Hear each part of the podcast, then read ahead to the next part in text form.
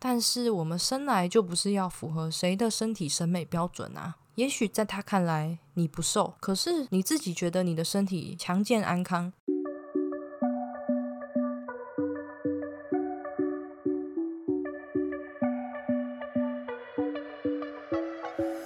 Hello，大家好，欢迎你回到贱女人的频道，我是这个频道的主持人卡罗。今天是第二十二集，今天要聊的主题是关于减肥。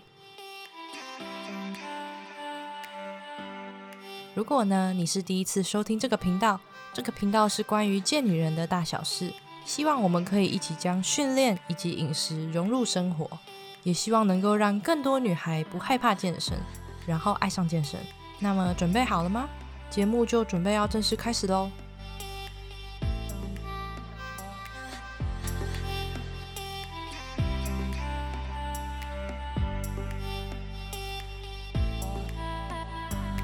到减肥，你的第一直觉反应是什么呢？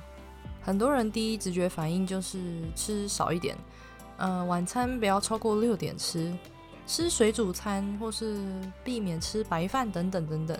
而常常令人感到气馁的是，为什么我平常已经吃很少了，却还是瘦不下来？首先呢，我要讲一个你一定很有感觉的名词，那就是卡路里。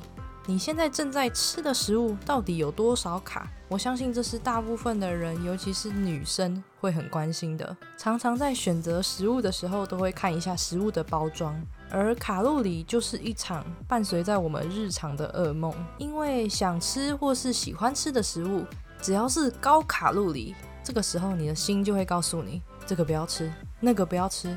那个吃了会胖，这样就很难达到瘦的标准，然后就会默默的放下来，因为这个是错的食物，对减肥没有帮助。这也是为什么市面上出现了一大堆标榜低卡路里的便当、点心或是零卡的饮料，而卡路里和减肥的确有相当程度的连结。讲到这里，我希望你能够先去了解一个和减肥很有关系的名词，叫做每日总热量消耗。那它的英文是 TDEE，而最常被它拿来搞混的就是基础代谢率。基础代谢率是人在维持生命的运转所消耗最低的能量，也就是说，当你躺着不动时。你的肠胃还是会蠕动，呃，或是说你的身体里面血液输送这些消耗的能量，就是你每日总消耗热量。TDEE 是由基础代谢率、运动性消耗热量、非运动性消耗热量和食物产热效应所组成的。白话一点的来说，就是你的每日总消耗是由四个项目组成。第一个就是你躺着不动。加上第二个，你去运动消耗的热量，加上第三个，你走路、通勤、做家事这些非运动性消耗热量，最后再加上第四个，吃东西的时候身体咀嚼、消化、吸收食物的产热效应。上面的内容，如果你是第一次听到，可能会有三百个问号在头上。你可以再回去重播一次我上面讲的内容。然后你可能会想，我又不是研究生或是专家，有需要了解这个吗？其实你可以不必去理解，但是当你熟悉这个观念，你能够更游刃有余的去选择你的饮食和生活，就像是考到汽车驾照，就算平常不开，在遇到紧急状况时也可以备而不用嘛。当你了解更多，也才不会总是被卡路里所捆绑，也不会被自己限制饮食的心给困住。因为你才是你身体的负责人，那我相信你还是很想知道为什么已经吃很少却还是瘦不下来呢？我在这边要和你分享三个心态，可以帮助你重新检视一下你的生活方式。第一个就是你吃的少是什么少？我们对于少的定义其实很模糊，怎样模糊呢？我现在请问你一个问题哦，你觉得一小块的面包跟一大碗的莲雾哪个比较少？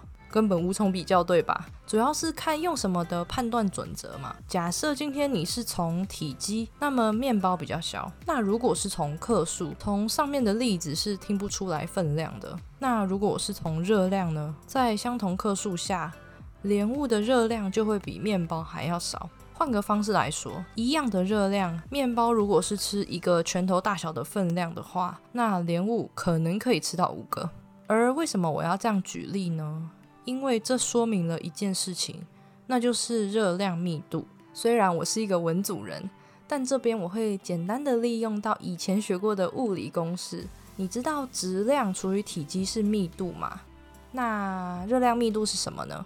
它就是热量除以体积。而可以想见的是，甜物的热量密度比较低，而面包的热量密度比较高。因此，立基点不同，探讨的方向也会不同。所以，你可以再好好思考一下，你所谓吃的少是什么很少呢？会不会是分量很少，但其实热量密度很高？所以呢，以我这个大食量的人来说。在相同的热量下，我需要摄取体积大的食物。在这边，我也很感谢自己是一个爱吃青菜的人，因为青菜是陪伴我度过我饮食减脂的良方，可以让我在日常吃得饱又开心又健康。那这边提一个有趣的事情，就是只要在家里，家人看到我不是在吃，就是在准备吃的东西，他们就会随口问一句：“啊，你不是在健身房运动，还吃这么多？”这时候考考你啦。家人说的多是什么多呢？欢迎你把你的想法私讯给贱女人的 IG。而说到这里，并不是要鼓吹你说要去吃一大堆莲雾而不吃面包哦。第二个，少吃多动，少吃多动这件事情听起来是非常合理的。吃少一点，然后再动多一点，这样子就能消耗更多的热量，也可以燃烧我的卡路里。没有啦，就突然想到这首超洗脑的歌。其实我们都知道，吃少一点是有一定的困难的，毕竟人还是要生存嘛。所以很多人会把目光放在运动上面。运动的确也可以消耗热量。那还记得我前面提到的每日总消耗热量的四个项目吗？多动的动，也就是代表运动性消耗热量。直观一点的来说，动得多，消耗的多；动得少，消耗的也就少。但是，但是，但是，运动所消耗的热量其实并不如你所想的那么高。我知道现在网络上有很多运动消耗热量的图表，比如说跑步三十分钟可以消耗三百大卡，游泳四十分钟可以消耗四百大卡。这些数字我们先假设它是正确的。那首先你要确定的就是你可以持续三十分钟。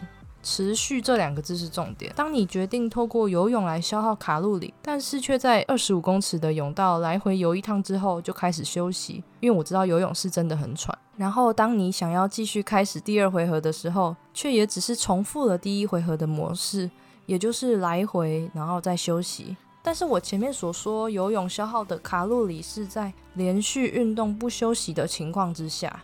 所以有没有可能是你过度休息了呢？那第二个是，当你消耗了三百或是四百大卡之后，却在你的日常生活补充了比三百大卡更多更多的热量。也就是说，当你拼命的在进行运动，嘴巴也是拼命在进食，这样反而很容易变成少吃多动，结果吃更多，造成越减越肥的状况。那么，你原来的运动其实就只是帮助你达到增加心肺耐力和养成运动习惯等等的好处。但是，关于消耗卡路里这件事情，可能就不如你所预期般的有效果。偷偷告诉你，其实我是一个极度不喜欢有氧运动的人，而且我觉得有氧运动就消耗热量的角度来说，CP 值真的是非常的低。可能我在跑步机上面跑了十分钟就已经气喘吁吁，然后看了一下跑步机帮我计算的热量，嗯，九十大卡，吃一颗水煮蛋就补回来了呢。如果没有必要，我很少会特地安排时间来跑步。如果要比较不那么无聊的有氧运动，我可能会选择去上健身房的那种飞轮团课，那个对我来说比较会有挑战自己的感觉。如果说你跟我一样，也是一个很不爱跑步的人。你可以把重心放在其他的运动上面，然后花时间去理解你的饮食。记住，没有绝对的运动，也没有绝对的饮食。第三个，你是在减肥还是减重呢？说到减肥，很多人会执行节食，就是热量摄取很低，碳水、脂肪都不敢吃，因为怕一吃就变胖。但是你知道吗？当身体一直长时间处在低热量的情况，就会造成代谢补偿。这个主题有机会我再和你分享。简单来说，就是为了维持生命，身体会自己采取防御的模式，所以你的体重当然也就无法再下去。你要做的其实是先辨认，到底你是想要减肥还是减重呢？而减肥跟减重并不一样，这也是很容易被忽略的细节。减肥的意思是减去身上的油脂，那减重它的含义就比较广了，包括减去身体里的油脂、水分和肌肉，这些都是属于减重的范围。而我相信，应该没有人是想要减掉身上的肌肉吧？你应该有得到肠胃炎的经验，在那几天就是会上吐下泻，然后伴随食欲不振啊，或者说吃了就拉，然后最后当你痊愈的时候，立刻去量体重，会发现，哎，这样就可以减去两三公斤了，然后还为此感到很开心。但是别怀疑。这个数字就是食物的残渣和你身上的水分，只要恢复原来的饮食，你的体重就自然而然会回到最原本的状态。而说到这里，你有没有发现，我都没有提到什么才是对减肥来说对的食物？因为如果我这样说，那势必也代表着有错的食物啊。但是我不认为食物有分对跟错，食物就是食物，会把食物分成对跟错，在我看来只有两种可能。第一个是想推广健康产品的商人，第二个是大众所赋予的标签。其实我想传达的观念只是事实，是一个不会被心情好坏或是天气冷热就受影响的真实情形。我相信大多数人害怕的不是体重超重，而是过多的脂肪导致体重超重。因为我想，如果是肌肉量很大导致体重超重，那也是蛮令人开心的吧。所以我想，你应该是希望减去的是脂肪，然后尽可能的去保留多数的肌肉。那我想在节目的尾声问问你最后一个问题：你认同瘦就是美吗？很多人每天都在减肥，甚至还认为说减肥是一辈子的事情，希望自己所呈现出来的样态是最完美的。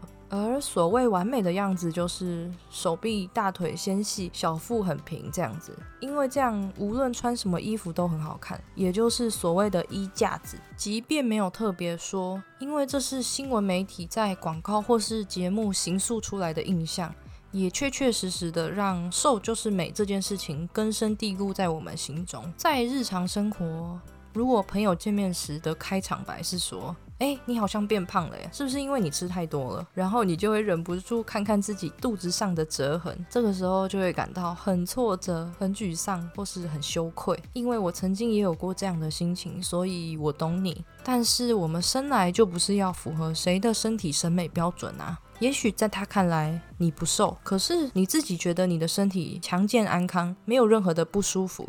而且只要能够让身心达到最平衡的状态，然后去做你喜欢的事情，这才是人生幸福的真谛吧。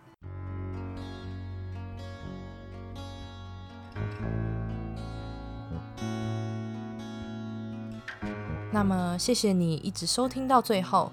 如果你喜欢这一集的内容，你可以在这则音频底下留言跟我分享，或是你也可以在 IG 上面 tag 贱女人，并放上这一集的截图。账号是底线，Listen to Carol 底线，和我说说你的想法。如果你觉得这个频道对你来说有帮助的话，希望你能够花一点时间在 Apple Podcast 上面帮我打五颗星星，并且留言，并告诉我你正在收听的集数。这对我来说会是一个很大很大的鼓励哦。而且这样子也可以让这个频道推播出去，让更多人看见。我一直都很希望可以透过这个节目和你分享健身的好处。但是除了健身，健康的身心也都很重要。未来我也会一直陪伴着你，和你一起打造属于你的健康 lifestyle。最后的最后，你一定要记得，You can be strong and sexy。那我们就下次再见喽。